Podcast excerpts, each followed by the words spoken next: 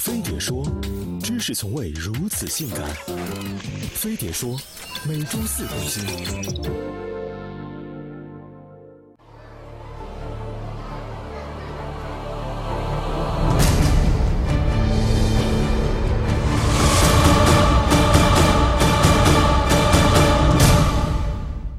什么是爱？是折翼的天使摔下来，顺带折了腿；是吃过的粉笔比饭多，淋过的口水比雨多；是食用调和油的黄金比例；是手动挡开出无人驾驶的科技感。地理学上，别人是海拔高耸，我们是地平线；构造学上，别人是净身高，我们是内外增高加身高；别人是长腿欧巴，我们是腿长欧巴。从此熟悉各类鼻孔，不得不靠才华吃饭。这就是爱。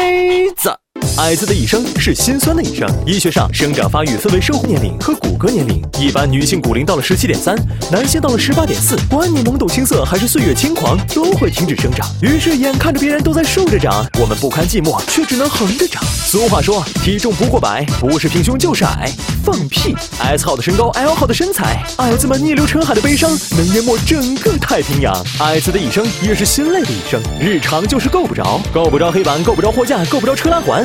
鼻孔与他人腋下平行，呼吸之间都是老坛酸菜面。矮就像穷一样，意味着失去很多选择。找工作、找对象，尺寸不同，待遇都不一样。方寸之间便是地狱天堂。有研究显示，低收入人群中，女性身高每增加一厘米，月薪能提高百分之一点二；中等收入人群中，女性身高每增加一厘米，月薪增加百分之一点四。大家四舍五入都两米，送我们基层一点温暖好吗？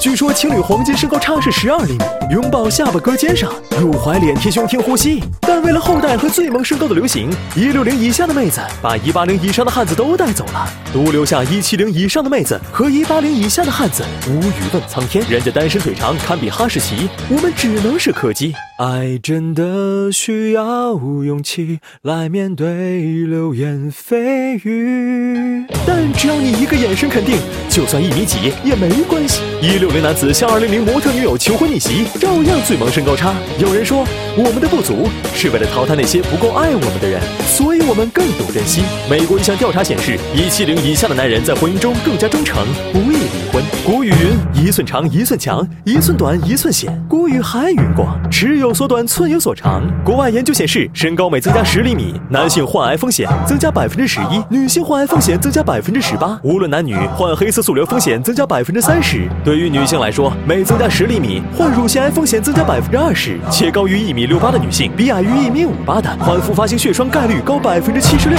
所以高有高的优势，矮也有矮的春天。马云一米六六，早已儿女成群，背后的女人按亿算。小四一米五五，常年盘踞作家富豪榜榜首。凤姐一米四六，有美的，写专栏，人生赢家。他们用实力告诉我们，当优点足够刺眼，身高根本不是问题。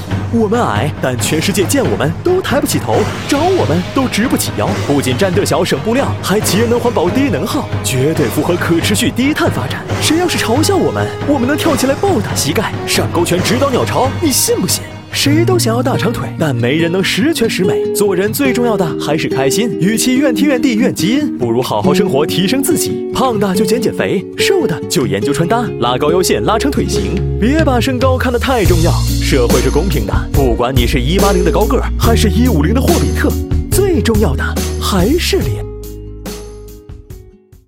亲爱的各位女孩，挑男人不是买菜，个儿大的又能怎样？so so，脸丑的可以包装，没钱的发愤图强，可爱的只能装腔，哐哐。你长得高，你了不起，你能上天，你能入地。唉好容易谈个恋爱，他妈妈一脸不快，说什么身高影响下一代。这么些年，从没出头的一天，也没说快爹快妈矫情。你长